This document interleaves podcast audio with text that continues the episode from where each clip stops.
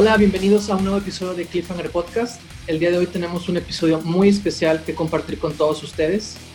Eh, para los que no nos escuchan, normalmente somos eh, dos personas las que estamos platicando sobre distintos temas, pero el día de hoy solamente voy a estar yo, Sergio, y vamos a compensar la ausencia de nuestro amigo Víctor con cuatro invitados muy especiales que van a platicar sobre la nueva edición del Festival Internacional de Cine de Monterrey. Eh, vamos a hablar con los realizadores del cortometraje Mi Niña Te Extrañaré, pero antes de hablar con ellos, me gustaría presentarles a Samantha Briseño. Ella es productora audiovisual y tiene la ventaja de haber sido voluntaria en este festival de cine por los últimos cuatro años. Hola Samantha, ¿cómo estás? Hola Sergio, muy bien. ¿Y tú? También bien, emocionado por eh, platicar de, todo esto, ¿no? Cuéntame, ¿estás emocionada? ¿Qué podemos ir esperando? Claro, o sea, estoy muy emocionada porque el FIC, la verdad, es emocionante, ¿no? Eh, agosto, mes del FIC, aunque ahorita, pues, con toda esta situación, estamos, pues, pero nada nos va a detener, ¿no? De seguir con esto, seguir con el festival y seguir, este, pues, buscando más cosas que ver, más cine, y pues estoy muy, muy contenta. Cuéntanos sobre tu experiencia dentro del festival, ¿no? Me, me comentas que tú, bueno, también te hemos visto, ¿no? Ahí, este, como voluntaria, ¿no? Entonces, cuéntanos, eh, ¿por qué decidiste en primer momento y cómo ha sido tu experiencia en estos años? Ok, bueno, mira, eh, yo pues estado, estudié en la Facultad de Artes Visuales, eh, estaba en primero o segundo semestre, no recuerdo, entonces teníamos una maestra que nos daba el lenguaje audiovisual y nos hablaba del FIC, ¿no? Decía de que ella era directora de, programación, que es NARCE, y siempre nos alentaba de que chicos, métanse voluntarios, de que es eh, una muy buena opción para entender y eh, conocer más eh, realizadores audiovisuales y así. pero el primer año yo no me metí, o sea, el primer año que yo estuve en FAB no pude asistir de voluntaria, pero un compañero sí, fue como que, oye, está bien chido, me la pasé súper bien, conocí gente pues bien chida y vi muchas películas que nunca, eh, o sea, sabía que existían aquí, realmente no se tiene como mucha, eh, como el cine comercial, ¿no? Así. Entonces, de que me dijo, métete el otro año, vamos, y yo, ah, va. Entonces, el otro año me metí y la verdad ha sido una muy buena experiencia. Eh, la gente que está ahí, todas las personas son súper, no sé, son personas increíbles con las que te puedes este, topar y que aman mucho el cine y tienen esta pasión por realizar cine y por verlo. Y entonces eh, aprendes muchas cosas y ellos te enseñan también todo lo que saben. Y no sé, es todo un mundo, o sea, me abrió completamente un mundo nuevo, entonces fue una muy buena decisión haber entrado de voluntaria. Dices que también te ha tocado como conocer, pues a la gente que trabaja en esto, ¿no? O que se dedica a, hacer este tipo de, proyectos, ¿no? Claro. No, no, sé si de pura casualidad eh, te tocó conocer a alguien que quizás nunca habías conocido y que te llamó la atención o algo por el estilo. Pues recuerdo que conocimos a el director de la película de Black is Belsa. Eh, no sé si pudieron verla por ahí el año pasado en el FIC. Eh, y era una persona bien diferente, o sea, la forma de ser él y la forma en que te trataba era como si lo conocieras de años, este, pero obviamente pues como quiera con todo el respeto y la distancia, ¿no? De pues así.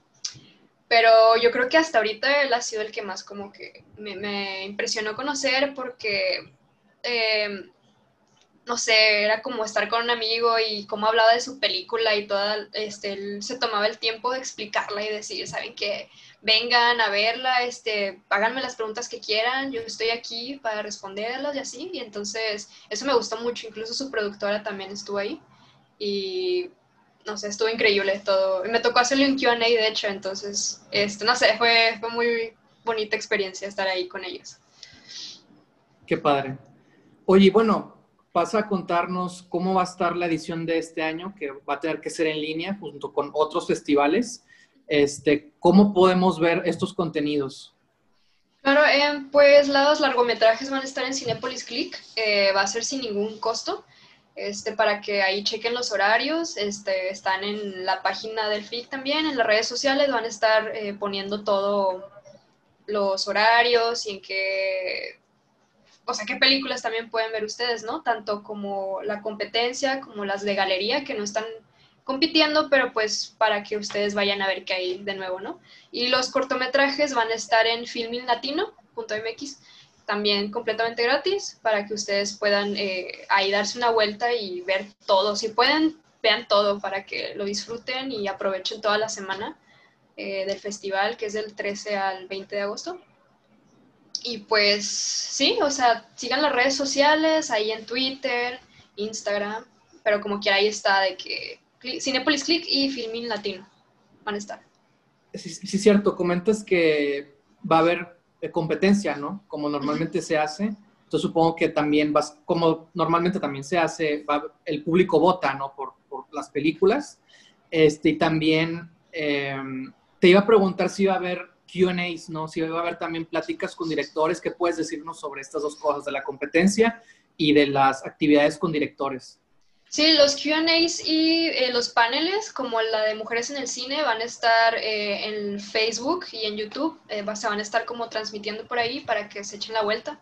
Por eso les recuerdo que le den like a las, ay, perdón, a las redes sociales este, para que no se pierdan nada. Pero sí, este, va a haber QAs, todo va a ser en directo. Creo que va a haber como a, los paneles van a ser como máximo de 80 personas o así. O sea, entonces, para que ahí puedan estar presentes.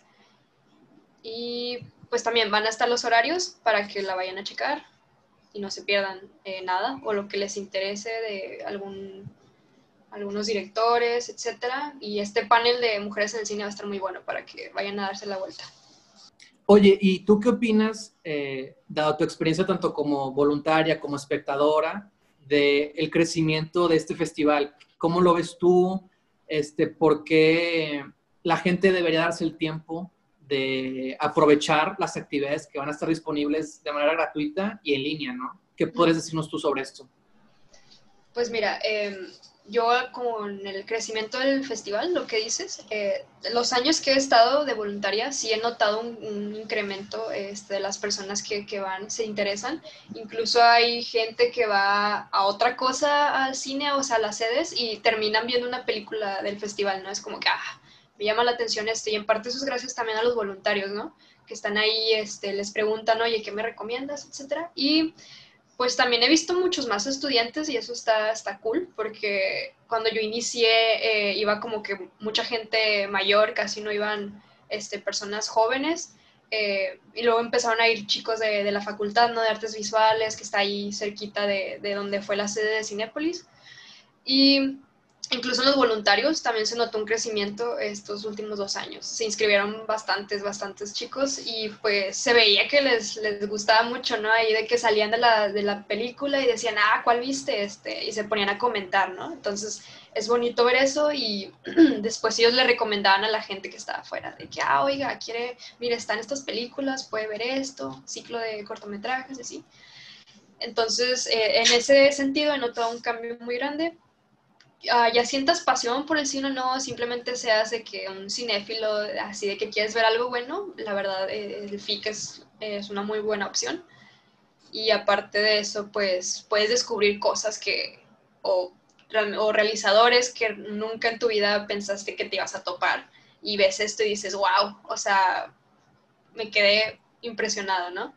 Entonces, yo creo que más que nada es como eso, como que la magia del de, cine, ¿no? En general. Eh, para mí eso es lo que el FIC te puede traer. Y también pues si estás en el lado de, que eres realizador, eres productor, director, te sirve mucho esto para impulsarte, ¿no? Eh, ya sea aquí no está toda la competencia este, ya oficial, eh, no sé, es como una catapulta a muchas oportunidades, la verdad.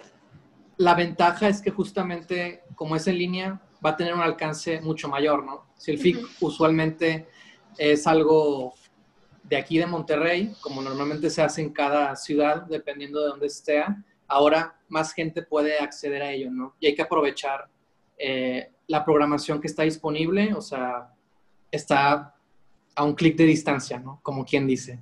Te agradezco mucho, Sam, por el tiempo que nos diste, por invitarnos al festival, por participar y seguir eh, recomendando, ¿no? Lo que, lo que podemos descubrir, ¿no? Que creo que es lo que, lo que ahorita nos comentaban, ¿no? El, valor del descubrimiento que tiene este festival, ¿no? Hacia otros mundos. Entonces, te agradezco y si quieres terminar con algo, adelante.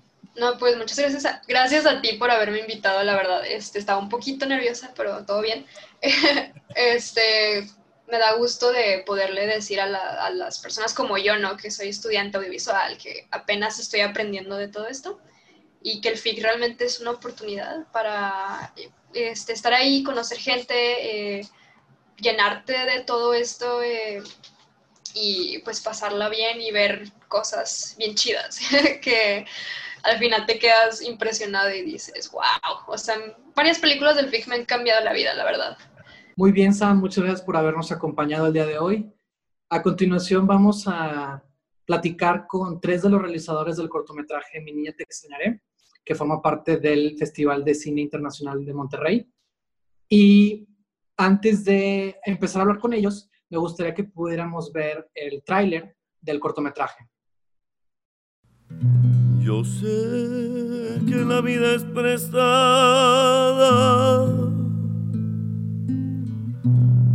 pero tengo un hueco en el alma.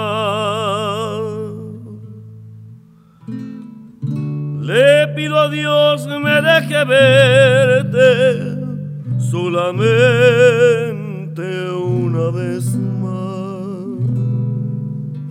Le pido a Dios me deje verte solamente una vez más.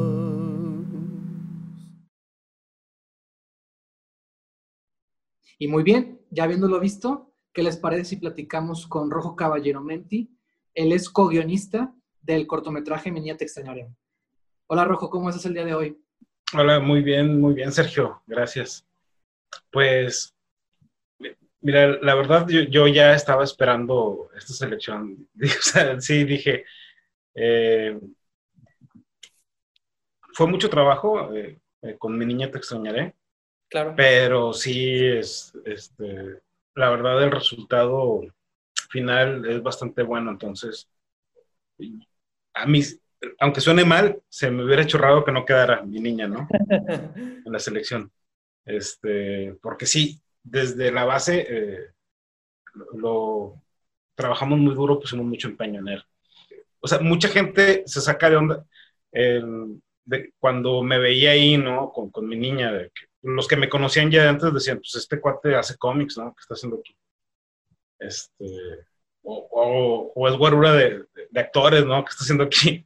Sí. Este, pero pues, realmente dedicándome a la escritura y a la enseñanza de guion, pues ya tengo más de 10 años, ¿no?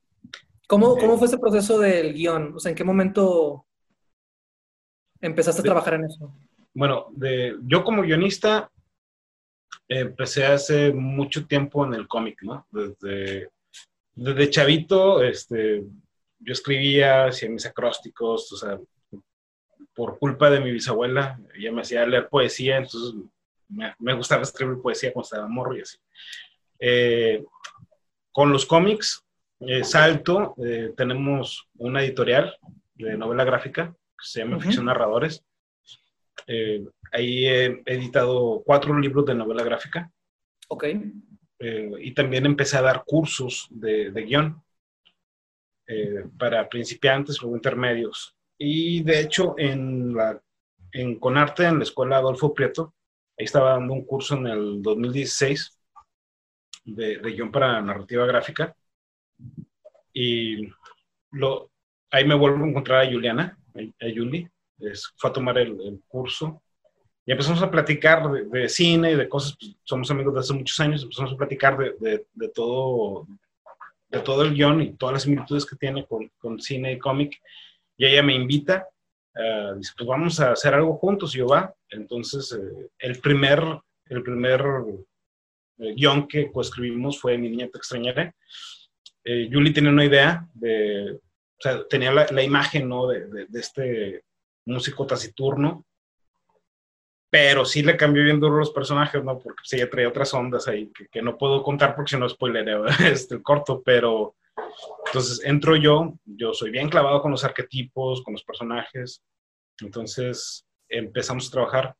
Eh, ya Yuli te contará, fue toda una experiencia, porque ella nunca había coescrito nada. Claro. Eh, yo, yo sí tengo callo este, pues, como editor este, y coescribiendo. Entonces, ese fue el primer trabajo que hicimos juntos. Hicimos la carpeta y resulta que quedamos, eh, quedamos seleccionados para el Promocine en el 2016.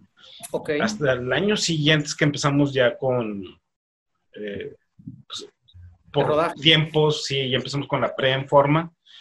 Eh, hubo cambios de, con la persona que estaba asignada a la, a la producción, luego ya entré yo. Eh, seguimos trabajando. eh, entra Nadia González Dávila como nuestra asesora de guion. Es una eminencia, o sea, una amiga muy querida, la respeto mucho. Ella ya ganó Ariel. Eh, fue, nuestro, fue nuestra mentora en el guion. Y gracias a ella pudimos hacer muchos cambios porque no nos podíamos poner bien de acuerdo, ¿no? Este, so- sobre todo con, con el personaje, precisamente. Mi, mi mayor cambio fue que fuera una niña.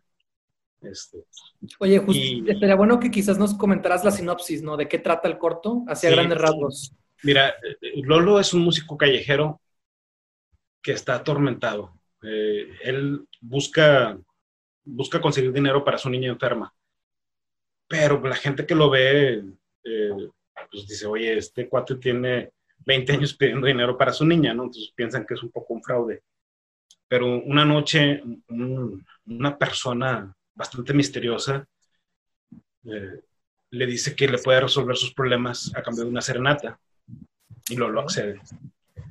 Y ahí es donde se enrola todo este viaje ¿no? entre un personaje enigmático, eh, que es Manuel, que yo ahí sí volqué todo, todo de mí en Manuel, ¿no? porque es, pues es medio agresivo, pero es muy profundo. eh, es un personaje así norteño, pero filósofo, ¿no? Está, está- está medio extraño, me encanta Manuel. Y, y lo que vamos a ver es esa travesía Ok.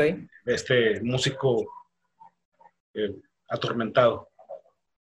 ¿Y en qué género entraría el cortometraje? Mira, eh, el guion era realismo mágico, Ok. eh, pero esos elementos al fin no quedaron. Este, pues ya sabes, ¿no? Todos los cambios que se hacen y pues quedó un, un- un melodrama que parece más un, un homenaje a la época de oro del cine mexicano.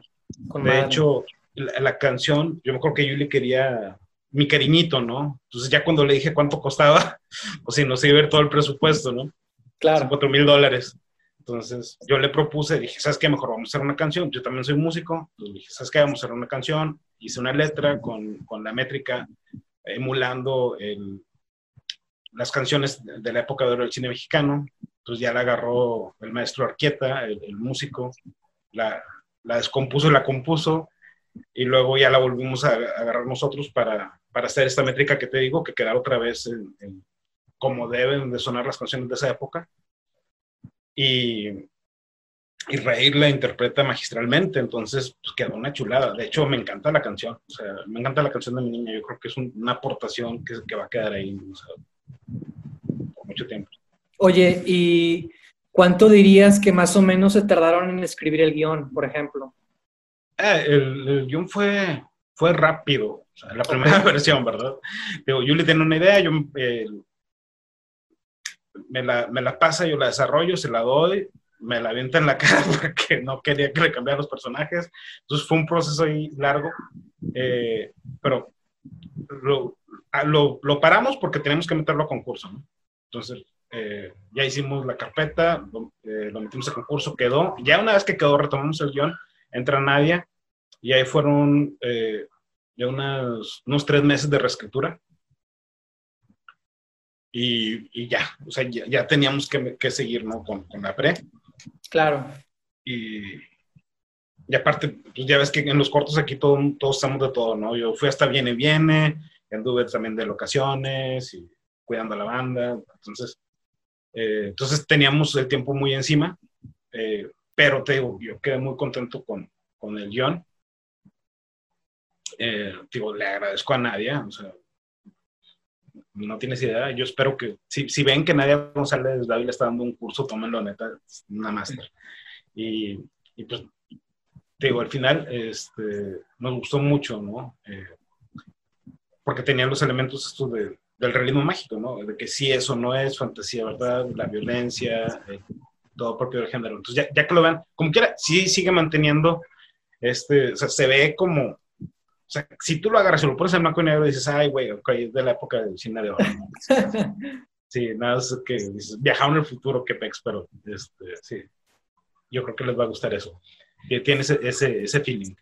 Oye, y por ejemplo, ahorita tú nos cuentas que tienes esta trayectoria como escritor, guionista, ¿no? De varias cosas, ¿no? Incluso. ¿Cómo fue para ti el proceso de saltar del, del guion de narrativa gráfica a el cine, ¿no? ¿Qué tienen en común o qué, qué es diferente? Ah. o qué, ¿Cómo fue este salto? Pues mira, de, de, hecho, yo sí estudié algo de cine, ¿no? De Films Workshop, fui de la primera generación, dije okay. yo. Pero eh, en aquel entonces era muy caro, ¿no? Hacer cine, excesivamente caro. Entonces yo dije, no, vamos a hacer cómics. Este, y básicamente la, la, principal diferencia, sobre todo de la escuela que yo traigo de, de, de cómics, es de que el, el, guionista de cómics sí tiene que pensar en, en el encuadre, en, en, en, la narrativa gráfica. O sea, eso lo resuelve uno como guionista. O sea, el, el artista ya hace, es más como que la foto y iluminación, pero el, o sea, uno como guionista de, de cómic, sí se mete mucho. Entonces, mi primer, mi, mi primer guion, como quien dice, sí, que, que, que ve Yuli dice, oye, eso es chamba del director, no te metas, ¿no? Entonces, pues ya, este, tuve que hacer, sobre todo eso es lo que más me costó, o sea, cómo disfrazar el, el, lo que quiero guiar la cámara como guionista de, de cómic eh, a cine. Claro, o sea, hay trucos, ¿no? O sea, ya te vas adaptando y pues en vez de decir close-up, describes mucho un, un, una cosa, entonces cualquier director sabe que le estás sugiriendo un close-up, ¿no? Pero se le va a ocurrir claro. a él, no, no, tú lo estás poniendo como guionista. Este, creo que es eso, o sea, y, y que en, en cómics tienes onomatopeyas y acá pues tienes sonidos especiales, ¿no? Pero, o sea, la verdad se parecen mucho, mucho, mucho sí, sí, sí, es muy recomendable que si eres guionista de, de cine también este, te metas al guion de cómic para entender eh, un poquito más de, de, por ejemplo, de la cámara, ¿no? Cuando tienes que hacer un contrapicado y así. Que aunque esté mal visto ahora que, que lo haga uno como guionista, pues antes no, antes en el guion sí, sí, sí, sí se ponía. ¿no? Sí, claro. ¿Tú tienes alguna rutina para escribir? De hecho, sí, de, más que rutina tengo un método, o sea, okay, el, ah. el, guion, el guion que, digo, el curso que doy, o sea, es usado por, por varios amigos guionistas también, como, o sea, es, tengo bloqueo, ¿qué hago? Ah, sigue el método y, y, vas a escribir, ¿no? Ok. Entonces así lo tengo, o sea, es súper clarito, o sea, primero reducir a, a, la mínima expresión, que es una, una sinopsis, un logline, luego de ahí, vas, o sea, ya tienes todo, si ya tienes tu idea, bueno, redúcelo a la mínima expresión, luego de ahí eh, un, sacas el plot. Y luego de ahí eh, ya te vas con, con tu escaleta. A mí me gusta hacer un storyboard previo con bolitas y pelitos. Y luego ya hago una, una escaleta y de ahí ya me paso al guion sin diálogos. Y al final eh, los diálogos tomando en cuenta los personajes y luego ese es ya mi primer draft y luego de ahí reescribo. Ok. ¿Y sí, tú, tú qué crees que sea como más importante al momento de escribir? ¿Tener claridad o tener disciplina o otra cosa o son una combinación? O no, no sé de, de, hecho te ayuda mucho, te digo, este proceso de, de, de reducir a su mínima, mínima, expresión, porque muchas veces tú crees que quieres contar una historia de, una cosa y ya cuando lo reduces a lo importante, dices, ah, caray, o sea, no, o sea, en realidad se trataba de otra cosa mi historia, ¿no? Entonces ya te das cuenta y puedes ir por el camino correcto, ¿no? Por el camino adecuado. Pero para eso pues, tienes que hacer el ejercicio, eso es trabajo, esta lacha. Claro. Y eso y, y, te da la claridad en ese punto, te, cuando, cuando, llegas ahí al término. ¿Cómo fue trabajar con Juliana? Digo, sé que tú la llevas conociendo mucho tiempo, pero quizás los sí. que nos están escuchando no saben de esta relación que existe. ¿Cómo es trabajar con ella? ¿Cómo es todo esto? Sí, sí nos, somos amigos desde hace muchos años, pero te digo, en el 2016, cuando empezamos, eh, que nos volvemos a topar en este rollo de que decidimos eh, hacer, es- o sea, escribir juntos y hacer cosas juntos, eh, es cuando nace Barco Rojo. Y es muy padre, eh, eh, sobre todo porque somos muy diferentes. ¿no? Este, sí, o sea, hasta físicamente, ¿no? Somos muy diferentes. Entonces, creo que nos complementamos mucho precisamente por eso. O sea, ya me había tocado coescribir con personas, pero que tienen muchos gustos afines o que les gustan los mismos autores. Entonces, ya sabes para dónde va. En cambio, con Julie, pues sí chocamos en muchas cosas, pero yo creo que eso le ayuda a la obra.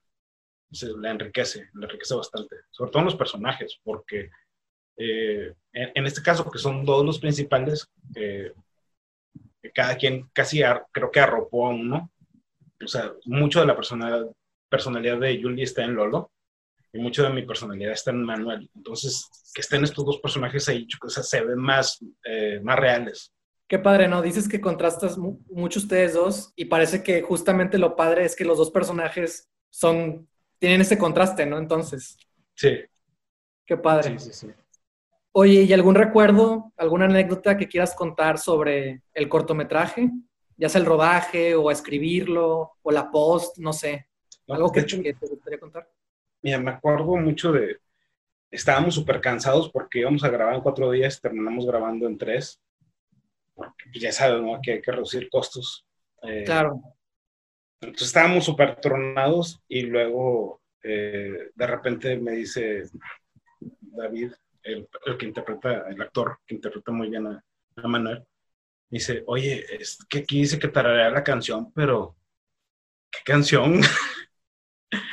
este, y pues ahí estoy, ¿no? Cantándosela, tarareándosela y diciéndole, y, dice, ay, mejor la voy a silbar. Entonces ahí, este, él, él, eh, ya- lo hace, pero creo que quedó muy, muy natural, ¿no? O sea, ya cuando ven el resultado. Y te digo, a, a mí lo que más me, me gusta es, es la canción porque parece como si realmente hubiera existido y, y forma parte, ¿no? De, de la mitología de la película.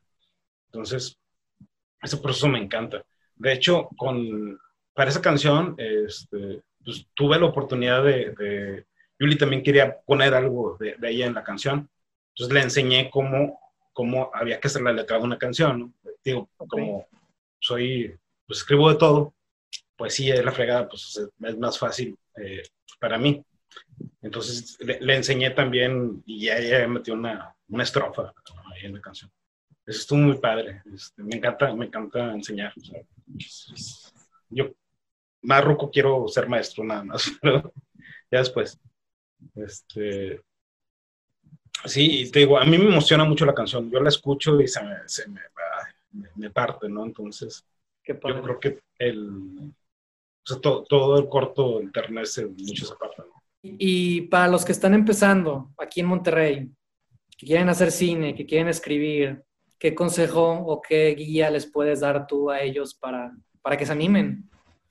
Ah, mira, que lean, que lean guiones eh, y tres cosas. Eh, talleren, o sea, vayan con colegas que estén en el mismo nivel, talleren. Consíganse a alguien que, que tenga mucho más experiencia que ustedes, péguense, háganle preguntas, si pueden tomen un taller con él y enseñen ustedes también lo que saben a los que están más verdes todavía, porque están en sus tres niveles te ayuda a tener una mejor comprensión de tu arte. Entonces, tallerea con tus iguales, aprende de los que ya saben más y enseña a los que todavía, a los que les puedes dejar algo. Ok, qué padre. Pues muy bien, Rojo, me, me, encantó que pudieras platicarnos y que te sientes orgulloso también de, del corto. Creo que eso sí, está muy padre. Es que es el primer proyecto de Barco Rojo, ¿no? O sea, y nació así, te digo, como una ideita de, de que, oye, pues vamos a juntarnos y vamos a hacer. Y pues ahorita, por ejemplo, ya estamos haciendo un largometraje documental, que aquí es, tenemos a nuestro director de fotografía del documental Un arcoíris sobre el concreto. Entonces ya estamos haciendo un largo. O sea, es como que, ok, este fue el primer proyecto. El segundo proyecto que hicimos, Julio y yo, quedamos, quedamos finalistas en el, en el MICA fuimos a Ciudad de México, estuvo muy chido allá, que es de animación, pero pues eso todavía no, todavía no queda. O sea, todavía no encuentra su camino, eh, pero digo, o sea, los, digamos, hemos hecho, tres proyectos ahorita, que es Mi Niña, este otro, que digo, que fuimos a Ciudad de México, que vamos finalistas, y el docu, que ya tenemos, eh, pues ya tenemos selecciones internacionales, coproducción internacional, o sea, la neta, yo creo que sí nos ha ayudado mucho eh, el, eh, esta, el ser tan diferentes, digo, eh, pero estar tan comprometidos en, en, hacer cosas de calidad. Y pues, de 3-3, ¿no? O sea, hasta ahorita no llevamos un proyecto en falso. Este, y pues está chido que estamos haciendo un largo del año. En cuanto acabemos este, pues el año que viene queremos hacer otro largo, entonces ya no parar, ¿no? Seguir, seguir, seguir. Claro. Oye, y pues justamente estaría padre que nos comentaras tus redes sociales, ¿no? ¿Dónde te podemos encontrar o estos proyectos? Sí, mira, Barco Rojo están en Facebook, en Instagram como Barco Rojo. El documental Arco Iris, igual en Facebook e Instagram. Y también pueden encontrar como Rojo, Caballero Menti, en, Facebook e Instagram también. Y neta, o sea, del, si tienen alguna duda o algo que, que, yo les pueda ayudar, o sea, yo sí me doy chance, ¿no? De, de platicar, de pasar tips y todo en este año no he dado taller, pero el año pasado sí di. Entonces, más o menos una, una vez al año doy un taller de, de guion para narrativa gráfica. Este, donde pues, ahí paso todo, todo el dato, ¿no? todo lo que he aprendido ahí, va. Es, ya, ya lo han tomado más de 100 personas. Este, tengo contacto con casi todos y ahí van, ¿eh? van muy bien. ¿eh? De hecho, uno ya, el, uno de ellos el año antepasado fue el que ganó en, el IPC, ¿no? En el 18. Sí, este, entonces, pues también me, pone muy contento. Y pues nada, o sea, si me encuentran ahí, o sea, yo, o sea, si tengo chance, si no me hago un espacio y, platico, o sea, yo me, encanta eh, dar, ¿no? O sea, conocimiento, retroalimentación. Va, pues muy bien, Rojo. Qué bueno, ya se nos acaba el tiempo. Este, te agradezco mucho por, por, que nos cuentes todo esto. Creo que justamente muchos pueden aprender de, de lo que estás diciendo y, y, pues nada, que vean el corto. ¿Sabes, ¿sabes más o menos qué onda con, con, la, con, eso de la programación del cortometraje? Pues es, es, una chulada que va a estar en línea. O sea, yo al principio me agüité un poco y que ah, no lo voy a ver, en, pero pensándolo bien, lo va a poder ver mucha más gente ¿no? en todo México. Entonces, eso, eso es algo bueno. Eh, yo creo que si es un parteaguas, una cosa buena que, que, nos dejó la pandemia, ¿no? Entonces, claro. Este, pues sí, vamos a estar del, del 14 al 20. De hecho, lo vamos a, a, poner en nuestras redes, también lo vamos a compartir, igual ahí te lo pasamos para que nos sigas compartiendo. Eh, porque va a haber incluso un día con QA, este, eh, creo que es el viernes, pero bueno, ya te paso la fecha exacta. Va. Pues del 14 al 20. Del 14 al 20 vamos a estar. Muchas gracias, Rojo. Gracias a ti, Sergio. Bye. A continuación nos acompaña Yeyo Kamikaze, quien es productor del cortometraje Mi niña te extrañaré. Hola Yeyo, ¿cómo estás? ¿Qué onda? ¿Cómo anda la raza? ¿Estás emocionado, no? Por, por el FICO, ¿qué onda? Este, pues sí, ahorita creo que ya es mi, ¿qué será? Es mi tercer año con el cual concurso con un corto, ya sea de productor o de dirección. Este, este es el segundo seguido. Este, el año pasado fue con este, Cuando la vela se apague de Antonio Gaet, que este, también anda ahí con, como, este, como, como editor y asistente de dirección durante Mi niña te extrañaré de Juliana Barco. Qué padre, qué padre sí, lamentablemente, eh, nuestro primer festival digital, porque ahora no nos podemos ver o, o, saludar o agarrar el pedo juntos. Pero sí, aquí andamos. Sí, de, hecho, justo de eso estamos hablando, ¿no? Que es la primera edición digital, como tú mismo mencionas. Pero lo padre es que, pues va, va a tener un alcance mucho mayor, ¿no? Eso está como interesante, eso está padre. Entonces es como el positivo, ¿no? Pero, bueno, antes de hablar del corto, me gustaría preguntarte cómo ha sido tu trayectoria, ¿no? O sea, ¿por qué estás haciendo cine, ¿no? ¿En qué momento decidiste, ¿no? Un poco de eso. Ah,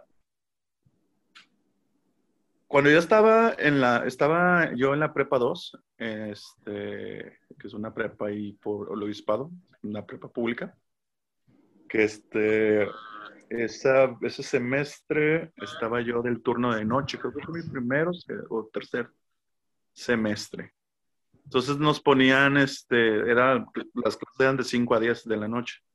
Este, y era así porque, pues, random, o sea, si te tocaba, te tocaba el turno de noche. Y la verdad estaba más chido el turno de noche porque era totalmente una anarquía. La, la, la, prepa para mí no, fueron dos años de no hacer nada porque no nos cuidaban, la verdad.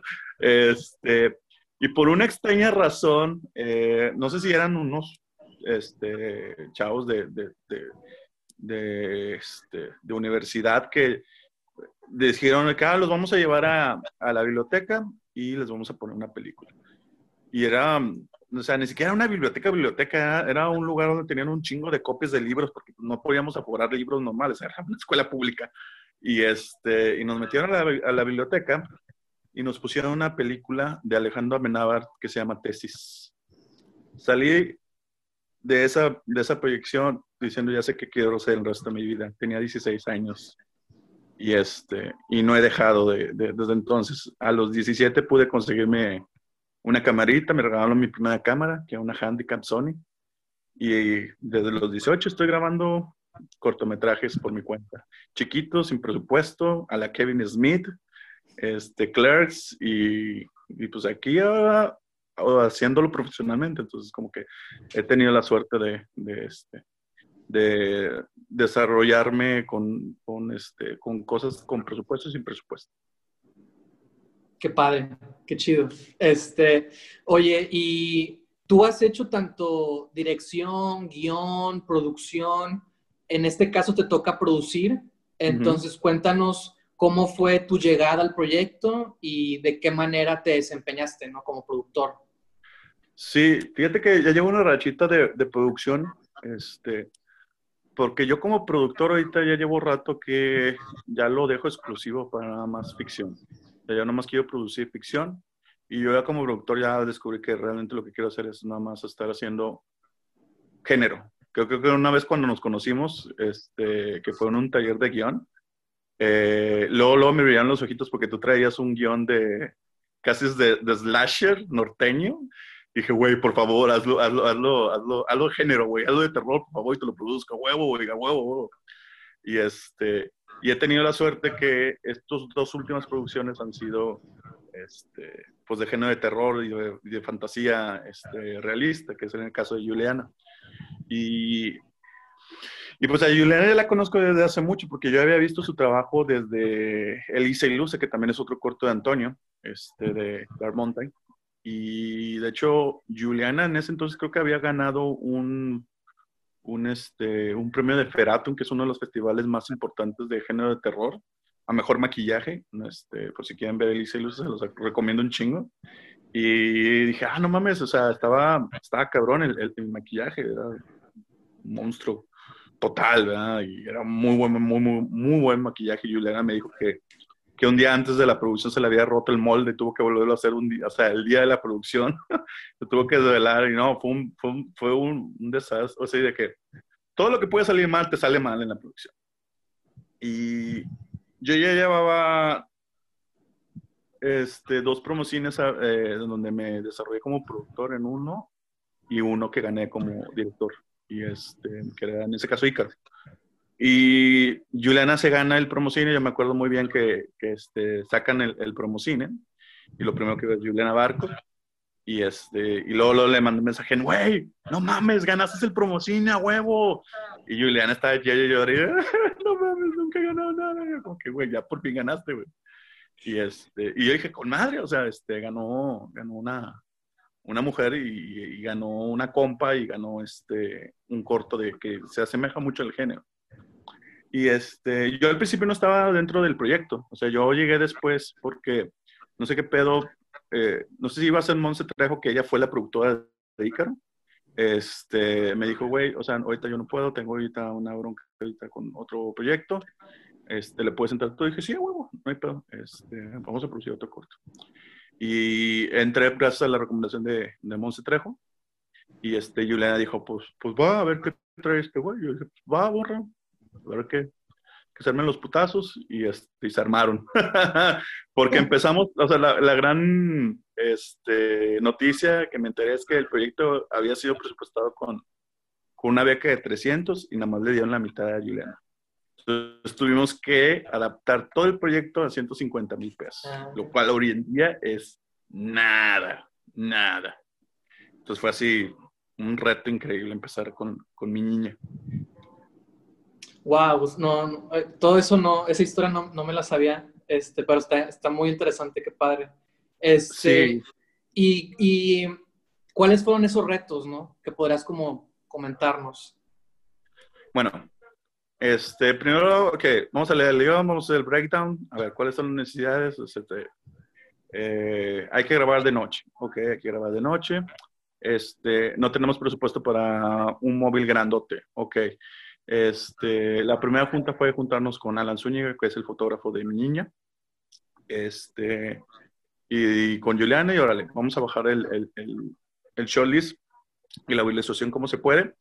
Y lo chido de trabajar con Zúñiga es que él es muy creativo en luz y te resuelve muchos problemas en producción, porque yo estaba así pensando que ah, Zúñiga necesita el móvil y necesita la cámara tal y necesita tal pedo, entonces tengo que paquetear este cotorreo con esta empresa, con esto otro, a ver quién me hace el paro y decirle a los proveedores de que, eh, vato, es corto, güey, no, Cállate las luces, ándale, no sé, mochate con las luces, güey, o sea, no te voy a pagar mucho, pero te puedo pagar el corte, o sea, negociando así cosas, porque este, eh, cuando es cuando es el promocine tienes la ventaja de, bueno, este, al menos pagarle un poquito a la gente.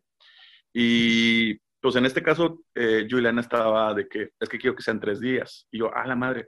Sí había hecho ya un corto con 150, que fue eh, El Nuevo Hombre Invisible, que fue un promocine anterior a, a Ícaro. Y este, en ese entonces podía. Este, ahorita estaba así como que, ay, dioses de la producción. Está bien, bien, bien. Este, el primero en su fila fue Bernie el de audio, porque es como que chingado, güey, ¿por qué? O sea, este. Y pues fue una decisión de jurado al repartir el, el, el, el, presupuesto a la mitad, porque dijeron, ah, los dos proyectos están muy buenos, queremos apoyar los dos, pero al mismo tiempo fue como que, oh, o sea, ¿qué tanto eh, estamos arriesgando también de, de, la calidad? ¿Qué tanto estamos arriesgando? Y es algo que Zúñiga me ayudó un chingo, porque me dijo, no, necesito tantas luces, no necesito que me rentes el, el, el este, eh, el móvil, consígueme estos, estos, este, esta cámara y, y, estos este, lentes, o yo los consigo aparte y, este, y ya, ya como que, ok, si es única que ya lo, yo he trabajado un chingo de veces con él, sé que resuelve increíblemente el rollo de luz con, con poquitas cosas, súper creativo el güey. Pero también teníamos otra cosa, o sea, teníamos escenas de Picture Car.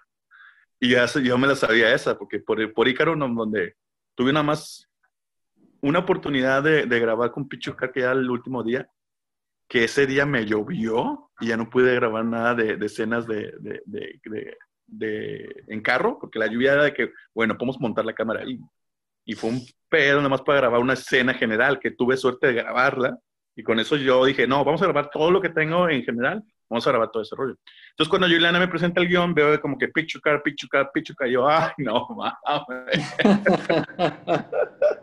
Hay que rentar los cupones, hay que rentar una pinche madre para poner el carro y necesito que sea suficientemente grande y que no me cueste tanta lana, y necesito que todos hagan un día, más bien en una noche, este, necesito sacar los permisos por el tráfico, que no esté escoltando una, una patrulla.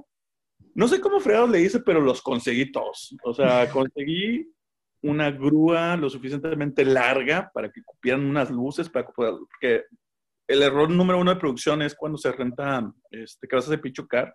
Es que subir la, este, el carro y, este, y la mayoría de las rampas que hay en Monterrey son exactamente el tamaño del carro, lo cual te deja este, pues mal parado porque no tienes suficiente espacio después para dónde va, o sea, tienes que traer al, al, al crew de un lado seguro. Entonces yo siempre recomiendo rentar una que esté más larga para que ahí puedas poner un, que te sobre espacio, que puedas llevar a la gente, que no esté, que no esté sobre una camioneta o todo sobre amontonado, o sea, que haya un espacio.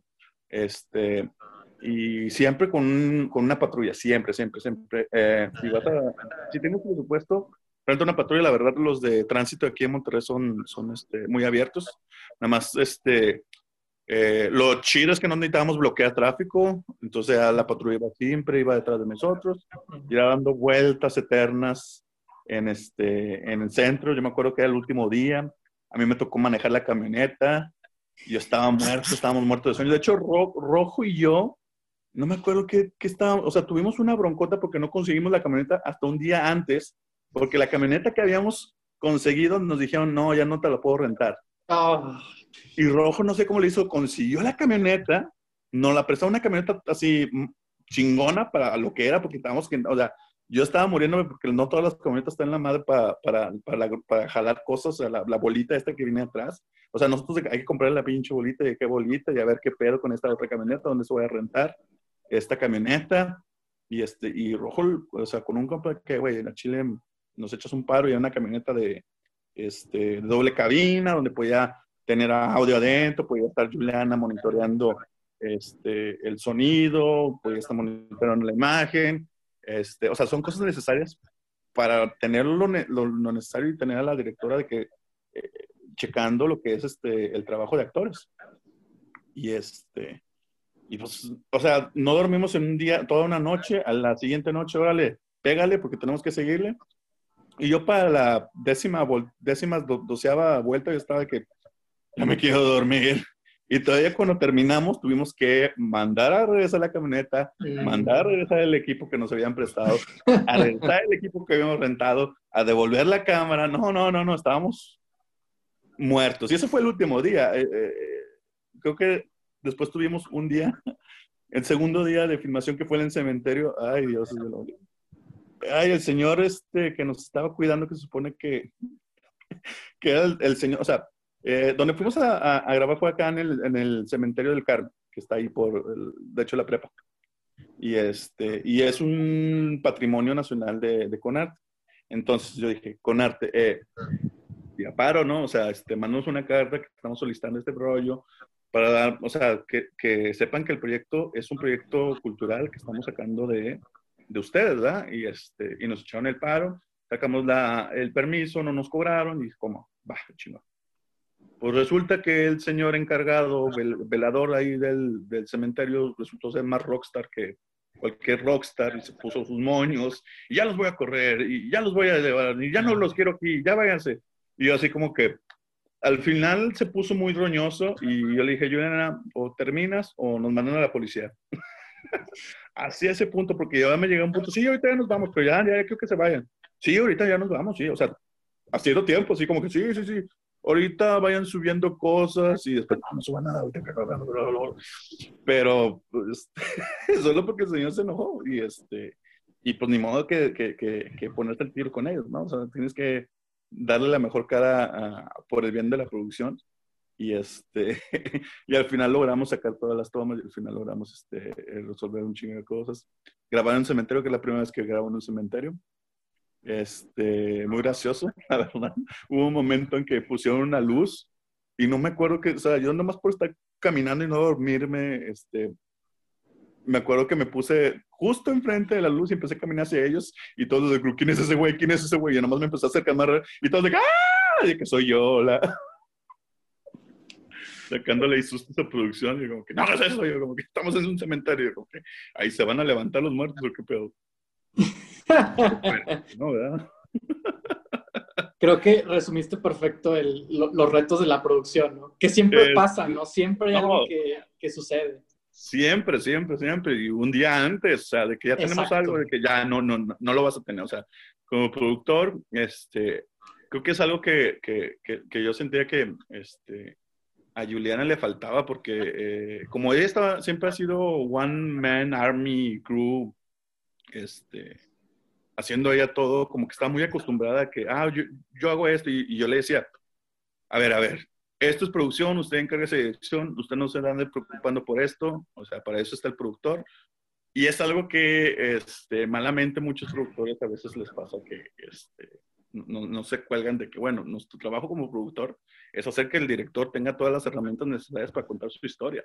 Y si tú estás ahí como productor y pones primero el ego y, y, te pones así tus moños, no estás, no estás haciendo un buen trabajo, te estás preocupando por cosas que realmente no van a hacer que la producción salga con una calidad y que se vea en, en, todo el mundo. Y, este, y es algo como que a Juliana de repente le, le pasaba como que, ¿cómo? ¿Yo no voy a producir eso? No, ya está resuelto. Y esto ya está resuelto.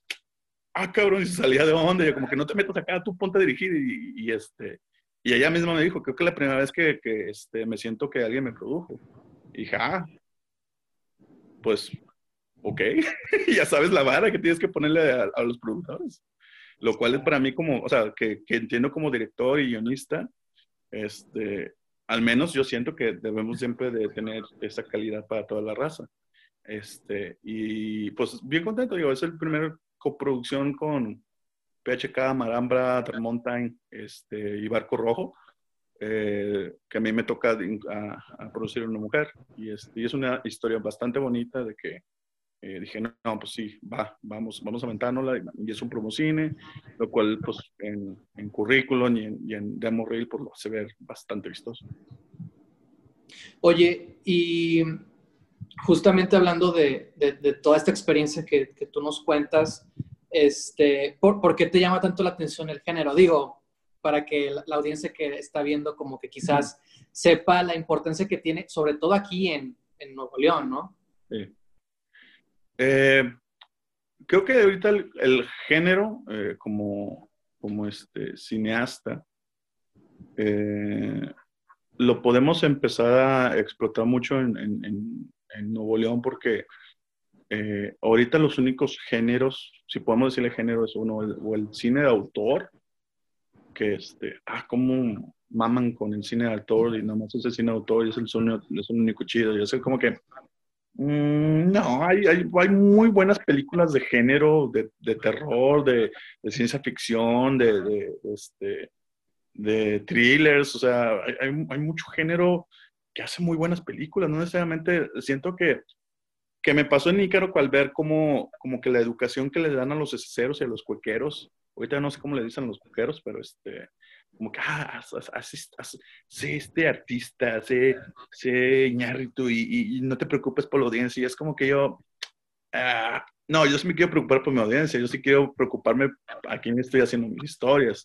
Y si voy a producir, quiero que sean historias que tengan una audiencia y lo, lo, general, lo, lo, genial de lo que es este, ciencia ficción, terror, fantasía, comedia, este, westerns eh, o docus eh, tienen una audiencia bien específica y eso es algo que muchos cineastas no se dan cuenta o como productores que tienen mejores oportunidades de hacer cosas. Claro, el reto es más, más cabrón, pero si logras hacer una buena historia con las cosas que tú tienes, este, pues pusiste una calidad a tu producción mayor a la de una película que trata, no sé, de que hay un chingo en los festivales de, de, de allá de, la capital, que es como que, ah, pues es un güey que, que es asaltante, ah, pues es un güey que, que este, es policía corrupto, ah, y no salen de eso, y todas son historias de la capital, contadas por capitalinos, que se supone que representan México, y es como que, mmm, no, México es más allá de la capital, México es norte, sur, este oeste, este, esa, eh, eh, esa centralización que ahorita se está luchando en, en mi cine, que apenas se dio en este año, eh, creo que se, va a empezar a dar. creo que alguien dijo en alguna de las pláticas que se dieron ahorita con Mariano Varo, de, con, con, los nuevos cambios de ley, es que el nuevo cine mexicano va a venir de los estados y yo creo firmemente en eso. Y, este, y siento que al apoyar el género y ponerle nuestra identidad, nuestra identidad norteña, en una película de ciencia ficción, en una película de terror, eh, en una película de comedia, que espero mucho que se anime la raza a hacer comedia, porque no sé por qué todo el mundo le da miedo a la comedia. Yo sé que es un género bien difícil, pero es más fácil hacer llorar a una gente que hacerla reír. Este, y para mí representa un reto de como que, ah, ok, ¿cómo puedo contar un chiste chido? Eso es lo que te brinda el género. Y yo creo que eh, el género es algo que no se explota hoy en día en nuestro cine, más que ahorita comedias románticas. Entonces nos, nos está dejando así como que, ok, pues aprovechémoslos, ¿cómo reinventamos esto? ¿Cómo hacemos las cosas diferentes y pensemos, o sea, dejemos de hacer este cine que ya no es el nuevo cine mexicano, eso ya pasó, ya dejó de ser nuevo, ya es viejo, ya empiezan a llamar viejo cine mexicano, este, ya esa generación ya fue, ya del Toro, Cuarón, esos ya, ya, ya, ya, ya, ya, ya, le, ya le libraron, ¿quiénes son los siguientes? Este, vamos a concentrarnos en eso y, yo creo que el género es la oportunidad para todos. No, de, hecho, me encanta que digas todo esto por, por, por, lo mismo, ¿no? Del potencial que tiene el género y además, yo, yo digo, tiene que ver, pero quizás no parezca, pero ahorita en redes sociales los memes, ¿no? Hay ahorita una cantidad enorme de cosas relacionadas con Nuevo León que nosotros como nuevo-leoneses sabemos y nos dan risa. Y es como si, si los memes pueden explorar cosas desde leyendas urbanas o, o cosas que son chistes locales, ¿no? O, o, cosas culturales o datos históricos. O sea, aquí mismo tenemos como el terreno y el potencial de contar historias de todo tipo. Entonces es como que si los memes funcionan, ah, yo creo que claro que la gente le va a gustar leer un libro de eso, ver una obra de teatro de eso, o ir al cine y pagar un boleto para ver una historia aquí de cosas de aquí, ¿no? Entonces me, encanta que digas eso porque me relaciono mucho con, con ese comentario. O imagínate alguien que cuenta, o sea, por ejemplo, eh, es un güey que está haciendo en Instagram, hace ilustraciones, que se llama Neo, Neoleón. Sí, claro, claro. O sea, es, es, meterle ciencia ficción a la cultura local. O sea, el güey se hizo famoso con, cuando este, falleció el, el gran Celso Piña. Este, le hizo un dibujo de, de él tocando un acordeón futurista. Y, y Celso es un cyborg y le hizo una imagen bien chingona y que se hizo viral y como que, güey, a huevo, o sea, ¿qué pasa si ponemos los corridos en un, en, en, terror o, o, en, fantasía? O sea, creo que hay un chingo de material. Este, yo llevo ya un rato estando escuchando, eh, eh, como que, o sea, descubriendo el, el género del norteño y a veces digo como que, ah, mira, este es un, eh, esto es una película de, de, terror bien cabrona, esto es una película de ciencia ficción que se puede adaptar bien chingona, este, y, y, y alimentándome también de datos así bien curiosos, por ejemplo, este, una vez lo hicimos en Quinto, en, en PHK, que eso fue nuestro, nuestro spot, eh, el dato de la palabra Yuki, este, que se supone que mientras eh, se estaba haciendo las vías ferrocarrileras durante la revolución en el porfiriato. Bueno, antes de la revolución en el porfiriato, se dejaron caer un chingo de, de, de, de este, trabajadores japoneses que trabajaban en las vías ferrocarrileras allá en Estados Unidos. Se los trajeron acá porque pues, ya tenían experiencia, huevo que pues, aquí también. Y cuando se los traen, mm, explota la revolución, algunos los agarran de, en, el ejército federal, otros los agarran los villistas, o sea, se hizo un pedo, este, el dato era de que pues, si tenías japoneses eran como que unos guerreros bien cabrones que, o sea, el que lo tuviera pues, tenía miedo de que no se le apareciera un, un escuadrón japonés porque eran, eran, este, eran eh, peleadores bien, bien cabrones. Y uno de esos eh, termina la, la, la, la, revolución de calman las cosas y uno de esos japoneses se viene a, a, a, Monterrey a ofrecer algo que se llaman kakigoris, que los kakigoris son raspados de hielo que los conocemos, pero el japonés al estar aquí no hablar español ofrecía kakigoris, la gente no entendía qué chingados eran kakigori, entonces decidió hacerlo la palabra más fácil y le puso yuki. Yuki en japonés significa nieve. Entonces, cada vez que se dice yuki aquí en el norte, es porque eh, un japonés estaba tratando de vender la nieve porque era un lugar muy cálido, muy, muy caluroso, y el yuki era para refrescarnos. Entonces, cada vez que alguien me dice, es que no se dice yuki, se dice raspado, yo, no, puñetas, tú no sabes. claro. Le está diciendo al nerd de historia cómo decir yuki, güey. no. Entonces, por eso, imagínate eso, de que un japonés tratando de conquistar a una mujer norteña, es una historia de amor ahí, es una comedia romántica ahí. Y nadie lo hace porque se les ha olvidado un poquito eh, de dónde viene nuestra identidad. O sea, este, que ahorita yo creo que en estos tiempos se está tomando o se está agarrando una eh, confianza de volver a retomar eso, pero eh, Monterrey está lleno de cultura, bien cabrona. La gente dice que aquí no hay cultura. Y yo digo, no, no es que no haya cultura, lo que pasa es que se nos ha olvidado de dónde proviene nuestra cultura. Se nos ha estereotipado de que Monterrey o el norte es cerveza, fútbol y carne asada. Y es como que, a ver, este, pues ¿de dónde viene? O sea, porque nada más cerveza y fútbol. O sea, eh, tenemos una cultura este, cabrona de música. O sea, nada más es escuchar lo que hay así de género de música, o sea, nosotros tuvimos el grunge mexicano, la avanzada regia, o sea, hay un chingo de historias, o sea, te pones a escuchar de estas primeras bandas de cadetes, de los invasores, y esos güeyes sean unos pinches rockstar, porque no hace una película de rockstar, o sea, de, con una mirada rockstar, de esos cabrones, de que, de que eh, con sombrero y todo, pero se metían líneas bien cabronas, de seguro.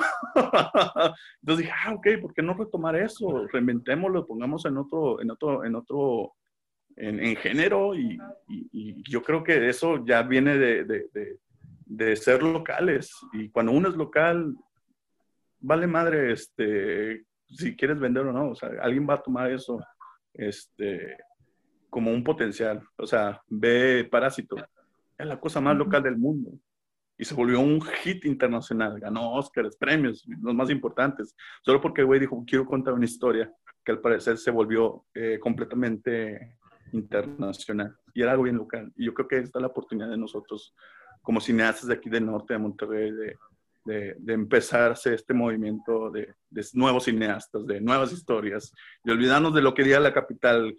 Y no quiera ser chilango ni gringo, que se vayan todas las fregadas. O sea, nosotros estamos en medio, entonces hagamos las cosas que estén en medio nosotros, que sean nuestras. A huevo, a huevo. Oye, y ya para, para ir terminando, eh, ¿dónde te pueden encontrar en redes o algún proyecto que te gustaría destacar? ¿Algo? Ah, mira, pues nosotros ahorita estamos en PHK, Producciones Hermanos Kamikaze, nos encuentran en, en Facebook, en, este, en Instagram. Eh, andamos haciendo bastantes memes porque no podemos vernos ahorita todos los kamikaze. eh, eh, traemos ahorita, eh, acabamos de vender Ícaro, de hecho, para aquellos que quieran verlo, está ahorita en, en, en este, en cable, en este Megacable, yo creo que no me acuerdo qué canal, pero lo, van a estar pasando durante estas fechas. El 5 es uno, y pues bueno, ahorita con el nuevo proyecto, el nuevo más estreno, de Juliana, que este, estamos muy este, contentos de que está ahorita en el, en el festival, es una de las plataformas importantes ahorita para ver cine, eh, que la aproveche la raza para verla, este, es una historia de, de, con mucho corazón, Juliana le puso mucho esfuerzo a, este, a esta a esta película y yo creo que pues, este, no se van a decepcionar con, con los tonos fantásticos que hay ahí de, de, este, de entre cine de terror y cine. Este, muy, muy bonita historia. Y, este, y pues síganos en PHK, sigan a Barco Rojo también. Y ya si quieren divertirse con, con un director y un fotógrafo y un productor, este, síganos en Nivelus Treasure, todos en Twitch, donde siempre estamos eh, Alan Zúñiga y, y, Antonio Gaeda ahí haciendo nuestra desmadre mientras jugamos Apex Legends. Perfecto, Yeyo. Pues muchísimas gracias por darnos el tiempo y casi, casi creo que hasta llenarnos de ánimos del potencial que tenemos, ¿no? Yo creo que eso es lo más importante. no, pues gracias a ti por invitarme y que siga la gente escuchando y viendo cine y contenido aquí regio. O sea, no se desanimen, raza. O sea, esto va a pasar y va a haber un chingo de jale, pero chingos, vamos a estar un chingo de raza. pues bueno, gracias, Yeyo. Cuídense, cuídense. Ahora vamos a platicar con Juliana Barco, que es la directora y co-guionista del cortometraje Mi niña te extrañaré. Hola Juliana, ¿cómo estás? Hola Sergio, bien. ¿Y ustedes cómo están?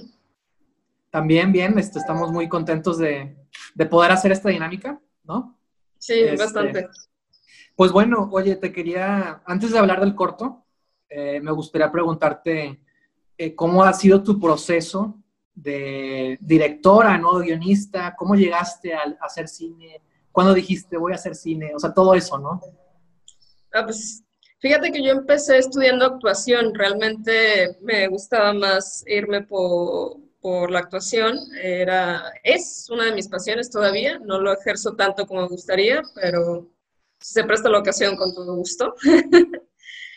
y eso me llevó a, a descubrir que las historias que me estaba tocando actuar en ese entonces no me gustaban, no era realmente algo que quisiera yo eh, contar, decir, interpretar. Y empecé a escribir cosas, ¿no? ¿Actuabas en teatro o en cine o cómo?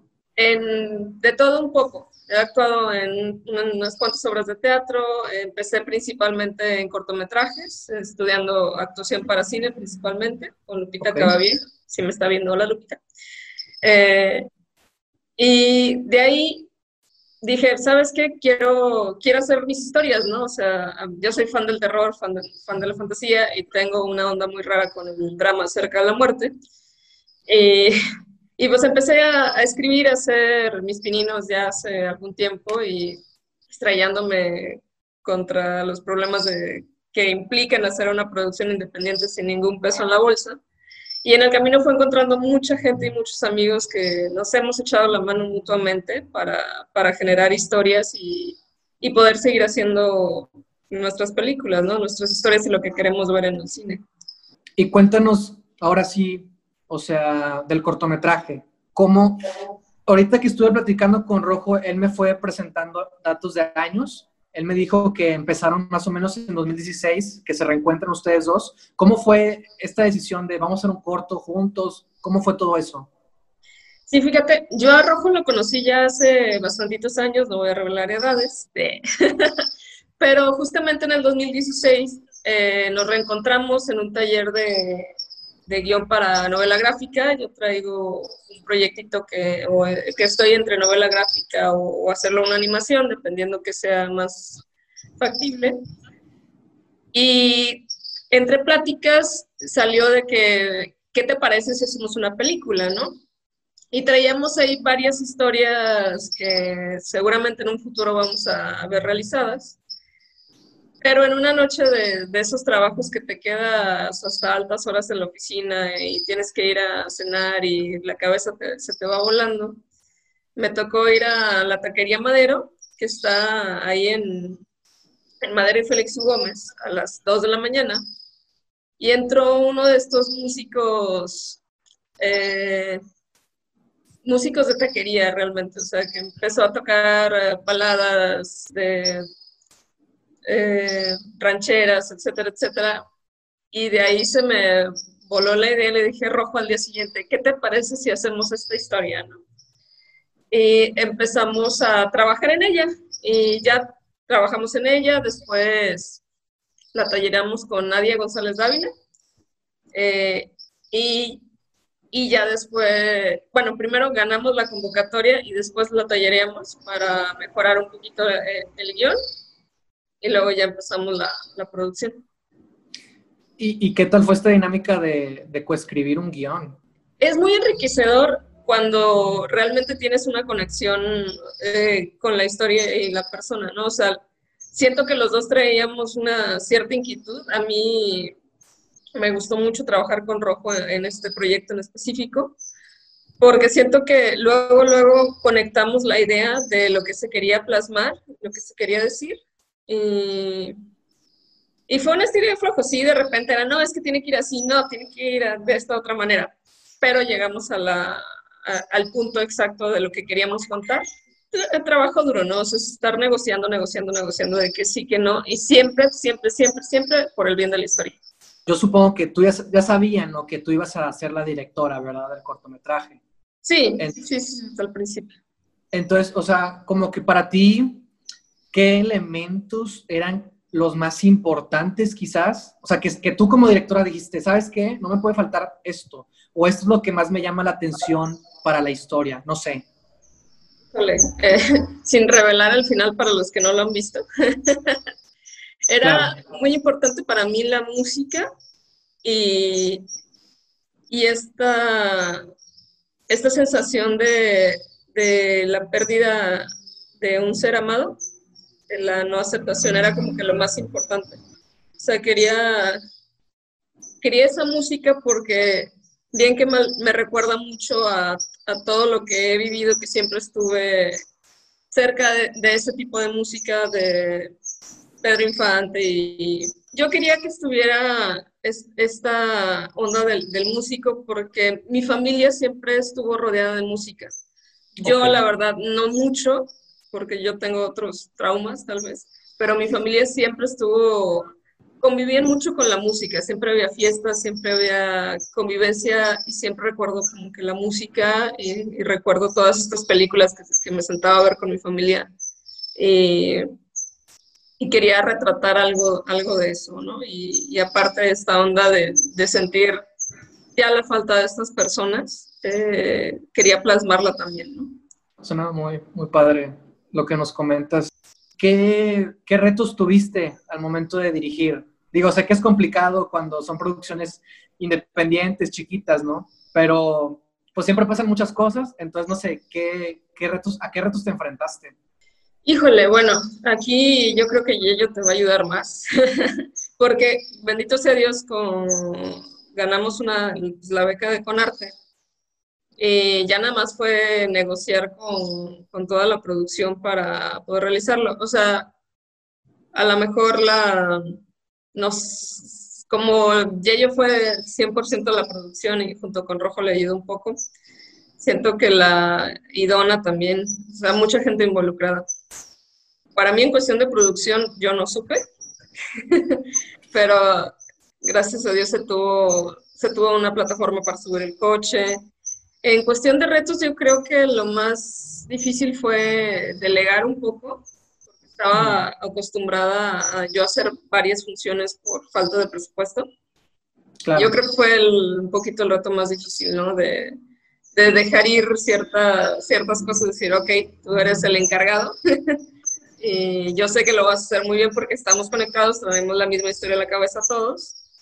Yo creo que eso fue como que uno de los retos a superar de mi parte.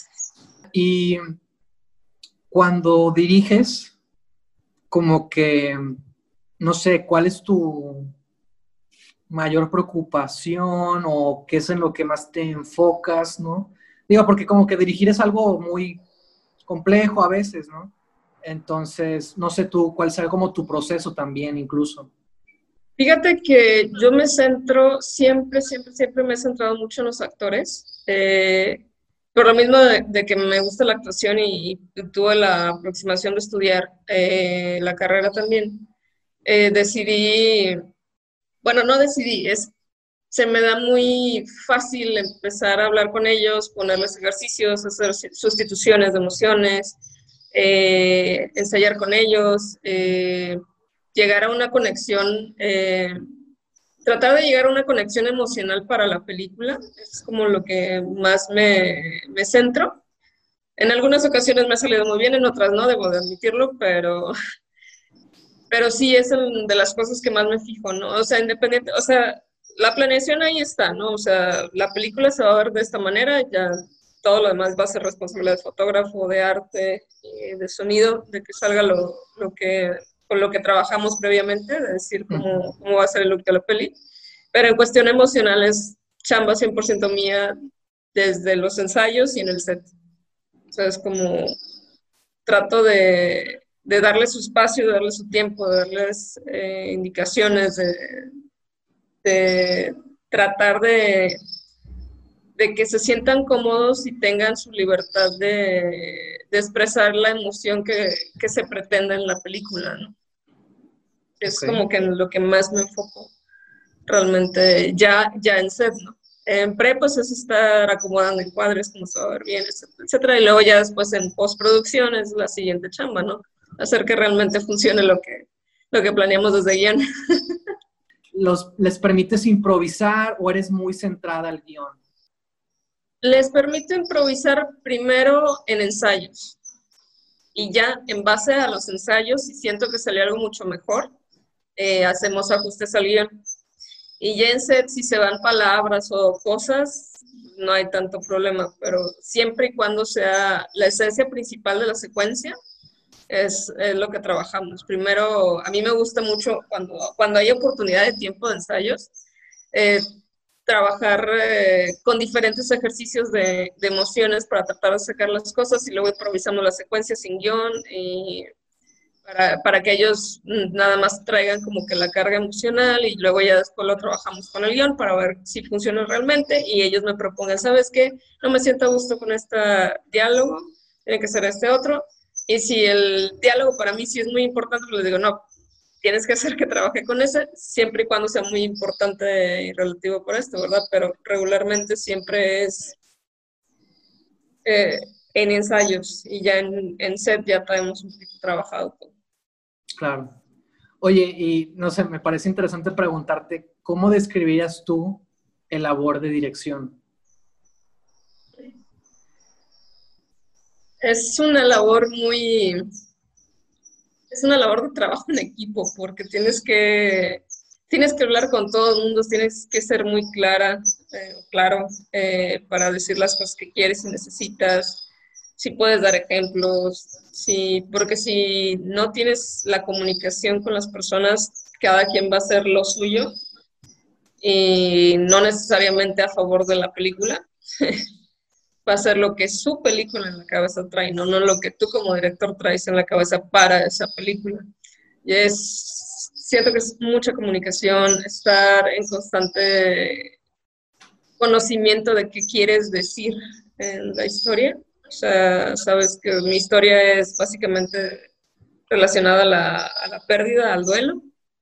Yo quiero que, que, todos los elementos de esta peli sean relacionados a eso. Me, y en este caso es un poquito mezclado con ligero suspenso e incertidumbre, que es la manera que quería contarlo, ¿no? También, o sea, es... Todo depende de la película, es como vas a trabajar, no era lo mismo Emil que, que mi niña, o que no estoy sola, o que Reliquia, etcétera, ¿no? O sea, cada uno era su, su chambita diferente, ¿no? De hecho, eso que está bien padre porque yo también lo pienso así, ¿no? Como que cada, las decisiones que vas a ir tomando dependen del proyecto, ¿no? está, está padre verlo así porque yo también lo creo y así lo siento, ¿no? Cada proyecto responde de manera distinta, ¿no? Está padre eso. Este, y cuéntanos qué, te, qué sientes de, de, esta selección en el Festival de, Cine de Monterrey. Pues, está con madre. La verdad es, va a ser muy diferente tener una selección en línea siento que mucha más gente va a poder verlo eh, de, dentro de México, no nada más en Monterrey. Es una gran ventaja. De, tal vez voy a extrañar la, verlo en pantalla grande, que, que sí, era, sí es algo que, que pretendo hacer en algún futuro, que se pueda verlo en pantalla grande. Todos los, todos los cortos que están seleccionados en el festival, de, ojalá y tengan esa oportunidad ya que termine la pandemia, porque siento que es una, es una parte importante también, ¿no? O sea, yo todavía sigo pensando que las pantallas grandes ayudan más a la experiencia, porque ver, ver en casa cosas no siempre es posible hacerlo de manera tranquila, así que esta primera experiencia de estreno online, de, un corto que quiero mucho, que hubo muchas personas involucradas, mucho trabajo y, pues ya era hora de, de, que todos pudieran verlo, ¿no? O sea, qué bueno que ya tiene su primera selección. sí, pues me imagino que, digo, en general, no son procesos muy largos, ¿no? Este, te voy a preguntar alguna anécdota que quieras destacar o que te acuerdes y digas, este día pasó, no sé, algo. Híjole, pues hay una que, me contaron que yo realmente yo estaba muy tranquila. Tenemos una secuencia que está grabada en el Panteón, en el Panteón del Carmen. Para mí fue muy tranquilo, o sea, súper tranquilo, era un lugar, las necrópolis son como que de noche muy, muy tranquilas, mucha paz, respira tranquilidad. Para mí, todos los demás de mi crew me empezaron a decir, no, es que hay un reguilete moviéndose solo y no hay viento y, las hay tumbas abiertas y que no sé qué. Y, ah, al parecer se vivía un ambiente de nerviosismo dentro del panteón que yo ni me enterada me di cuenta, yo ni, me, ni cuenta me di de, de ese detalle, ¿no? Y en cuestión de ya de retos de producción, el el subirse al coche en la plataforma para los actores, sí, un poquito, un poquito entrincado porque eh, el staff armó toda una estructura para poder montar la cámara desde afuera, ¿no? y ya quedaba de que pues, tienes que meter por acá y tienes que brincar por el asiento para poder sentarte ahí, ¿no? Y luego cambio de actor, frena toda la unidad, baja, cambia, cámara, etcétera, etcétera, ¿no? O sea, fue muy, muy interesante. Ya viéndolo completo, ¿no? O sea, como la obra terminada, ¿de qué es lo que te sientes más orgullosa? Del producto final. Yo siento que El todo. de- en conjunto siento que cada, cada elemento y cada cosa que se trabajó, siento que está donde, donde, donde debería estar. Ya me acordé de una anécdota. Eh, originalmente eran dos rolas eh, para la película, era Mi Cariñito, salía lo que costaba el cortometraje completo. Así que nosotros eh, decidimos crear la, la- la canción de cierre de la película y, y modificar un poquito la canción de La Llorona para, para tener porque La Llorona es, eh, es de uso libre. Eh, así que ya a poco, a un mes más o menos de, empezar a rodar, no teníamos los derechos de las canciones que queríamos, así que nos pusimos a escribir entre Luis Arquieta, Rojo y yo la canción de Mi Niña Te Extrañaré, que lleva el, nombre de la película, y siento que, que esa es una parte muy bonita que, que espero disfruten mucho, porque se hizo con mucho cariño y la voz de Reinaldo, mis respetos, Dios mío, canta precioso ese hombre. Y salimos justo a tiempo, o sea, raspando para la, para la, para la filmación, ¿no? Teníamos que tenerla lista porque el personaje la canta en, Sí. eh, en la película, ¿no? O sea, no, no es como... Y es un elemento importante de la narrativa para, la, para, para el corto. Y si no la teníamos, pues no podíamos grabar.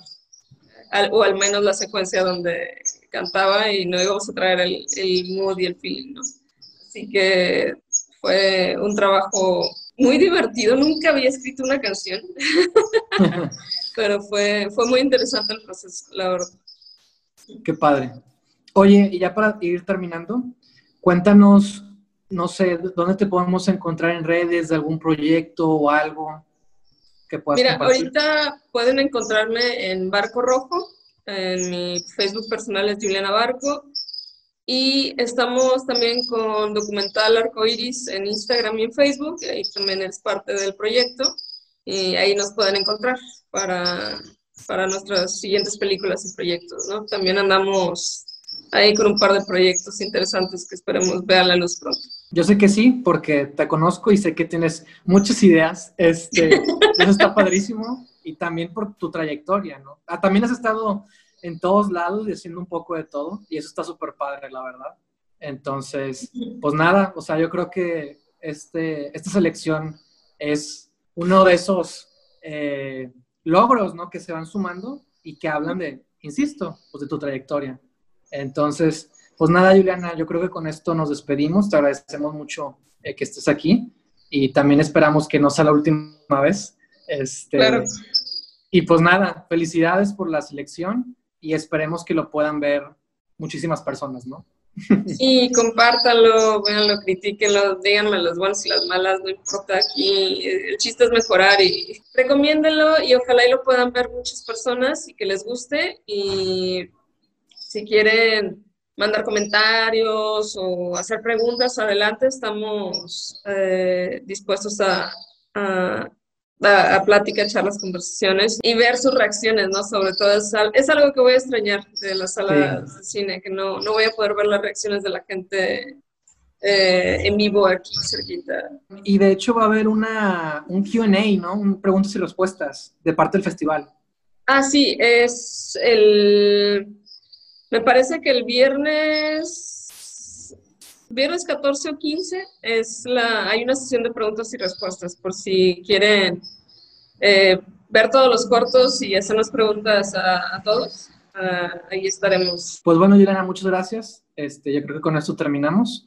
Y pues nada, te agradecemos mucho el, el- el tiempo. Vale, muchas gracias. Gracias. Y bueno, chicos, este, muchas gracias por ver este episodio. La verdad es que era un esfuerzo que queríamos hacer desde hace tiempo y también queremos que sea el primero de varios Nos gustaría mucho que a futuro podamos seguir haciendo ese tipo de conversaciones con gente que está haciendo cine y los procesos, las historias que quieren contar o las que les pasan para tener que llegar a, hacer estas, estas películas, ¿no? Y con esto cerramos el, el podcast del día de hoy. Y nada, acompáñenos, síganos escuchando. Estamos en Anchor, estamos en Spotify, en Google Podcast, en iTunes, Apple Podcast y pues, por supuesto en YouTube. Eh, si no han visto nuestro contenido, los invitamos a que, a que lo escuchen, a que lo vean. Hacemos videos y hacemos podcast. Y muchas gracias por acompañarnos. Nos vemos hasta la próxima.